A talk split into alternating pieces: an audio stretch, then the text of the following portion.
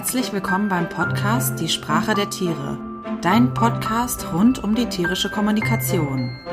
Hier kannst du die Sprache deines Tieres lernen, sodass ihr euch besser versteht und verstanden fühlt.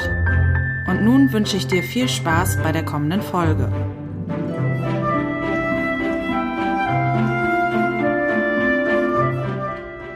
Hallo und schön, dass du da bist zur 20. Folge des Podcasts Die Sprache der Tiere.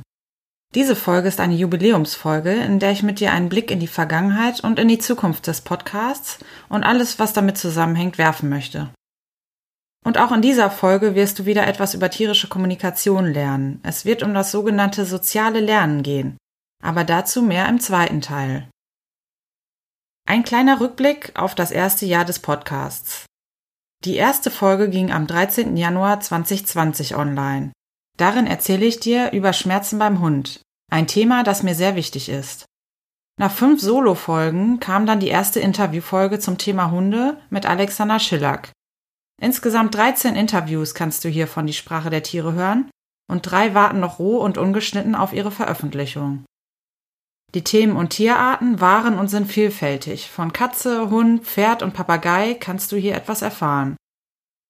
Und nun noch ein paar Statistiken, die ja in 2020 allgemein an Beliebtheit und Bekanntheit gewonnen haben.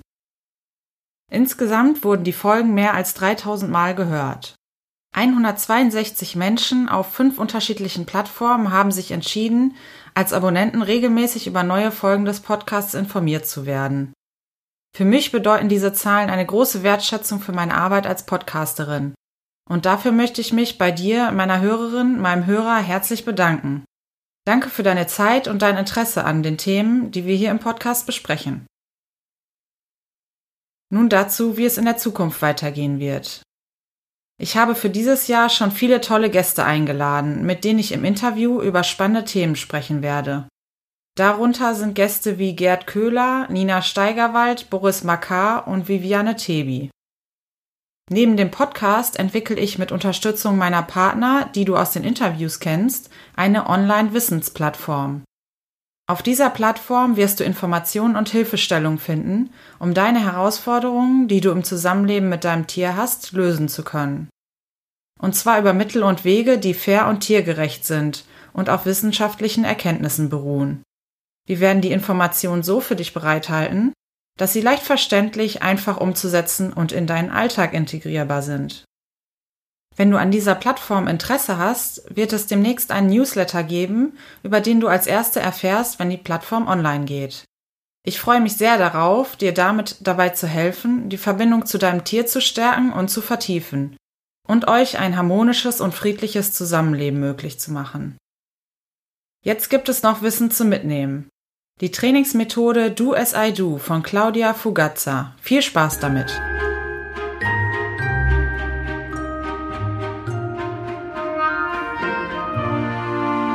Do as I Do nutzt die Tatsache, dass Hunde und auch Katzen durch Beobachtung Neues lernen. Dieses Lernen wird allgemein als soziales Lernen bezeichnet. Und diese Art des Lernens wenden die Tiere schon im Welpenalter an, indem sie ihr Muttertier beobachten und dann deren Handlung zu imitieren versuchen. Dann kann es danach zu einem Problem kommen, weil ja Welpen und auch Kätzchen in neue Familien kommen und dort auch diese Lernmethode wieder anwenden, also Gesehenes imitieren. Da kann es dann zum Beispiel dazu kommen, dass der Welpe Essen vom Tisch nimmt, weil er das bei den Menschen so gesehen hat. Dabei sammelt der Welpe dann Erfahrungen, dass das Nachahmen des Menschen grundsätzlich eher nicht geeignet ist, um was zu lernen und hört dann unter Umständen auf, über Nachahmen zu lernen. Claudia Fugazza hat deshalb die Trainingsmethode auch basierend auf ihrer wissenschaftlichen Arbeit Do as I Do entwickelt. Also mach es mir nach.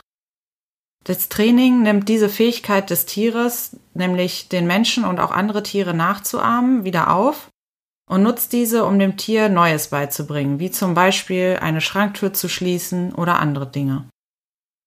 Dabei ist davon auszugehen, dass das Tier das Verhalten dadurch schneller lernt als über ein kleinschrittiges zum Beispiel Markertraining und man somit auch schneller das neu gelernte Verhalten generalisieren kann, also dass das Tier auch in neuen Situationen an anderen Orten das gleiche Verhalten lernen kann. Nun erkläre ich dir kurz, die ersten Schritte, die man anwendet, um die Do-as-I-Do-Methode deinem Tier beizubringen. Und zwar möchtest du generell dem Tier verständlich machen, dass es jetzt ein Kommando oder ein Signal, wie auch immer du das nennen möchtest, zum Nachahmen gibt. Dazu brauchst du einerseits gute Belohnung, also zum Beispiel Lieblingsleckerchen, idealerweise dann auch in Verbindung mit einem dem Tier schon bekannten Klicker oder einem gut verknüpften Markerwort. Darüber haben wir zum Beispiel auch in der letzten Folge mit Miriam, der Hundephilosophin, gesprochen. Und du brauchst drei Kommandos, die dein Tier ausführen kann, wenn du nur das Wort dafür sagst, also indem du keine Gesten verwenden musst, sondern dass es tatsächlich zum Beispiel nur auf Sitz sich hinsetzt, ohne dass du noch was mit deinen Händen machen musst. Als nächsten Schritt werden jetzt diese drei Kommandos in zufälliger Reihenfolge abgerufen. Und zwar sollte dein Trainingssetting so sein, dass du frontal vor deinem Hund stehst und dein Hund alle Aktionen und auch alle Objekte, die du gegebenenfalls nutzt für deine Kommandos, gut sehen kann. Nun macht der Mensch die Aktion vor, zum Beispiel wenn du das Dreh-Dich-Kommando benutzt, dass du dich um die eigene Achse drehst. Zurück in der Ausgangsposition, also wenn du aufgehört hast, dich zu drehen, sagst du erst das Kommando zum Nachahmen, zum Beispiel do it, und dann das bekannte Kommando, in diesem Beispiel dreh dich. Dadurch kommt es dazu, dass dein Tier höchstwahrscheinlich, wenn es das Kommando sehr gut kann, das Kommando ausführt, also sich dreht, und es wird dabei gleichzeitig lernen, dass das Do It auch noch eine Rolle spielt. Wenn es das Kommando korrekt ausgeführt hat, wird es durch einen Klick oder das Markerwort bestätigt und durch eine Belohnung belohnt, wie zum Beispiel ein Leckerchen. Im zweiten Schritt geht es jetzt darum, das Kommando des Nachahmens weiter zu festigen. Dafür wirst du dann die drei bekannten Verhaltensweisen, von denen ich gerade erzählt habe, mit dem Do-It-Signal zusammen anwenden und dabei solltest du darauf achten, dass du dieselbe Aktion, also zum Beispiel das Dreh dich, nicht mehr als zweimal hintereinander abfragst. Das heißt, dass du viel Zufälligkeit in die Abfolge der Kommandos bringst. Wie das dann aussieht in der Realität, kannst du in dem Video von Miriam, der Hundephilosophin, sehen, das ich dir im Blogartikel zur Folge verlinken werde. Dort siehst du sie dann, wie sie das mit ihrer Hündin trainiert. Das gleiche kannst du aber auch mit deiner Katze machen. Und wie das dann aussieht, siehst du in einem Video von Claudia Fugazza, das ich dir auch im Blogartikel verlinken werde. Ja, ich bin gespannt, wie viele von euch diese Do as I Do Methode schon kennen und vielleicht schon ausprobiert haben und wie viele jetzt im Anschluss an die Folge neugierig geworden sind und das mit ihrem Tier ausprobieren. Wie immer freue ich mich sehr über dein Feedback, was du für Erfahrungen gemacht hast damit, was ich hier erzähle. Zum Beispiel als E-Mail an judith at die Sprache der Tiere.de oder als Kommentar unter den Blogartikel. Und ich freue mich auch immer über eine Bewertung, ein Feedback, einfach so generell zum Podcast, zu den Folgen. Auch deine Wünsche zu neuen Podcast-Themen kannst du mir gerne per E-Mail schicken.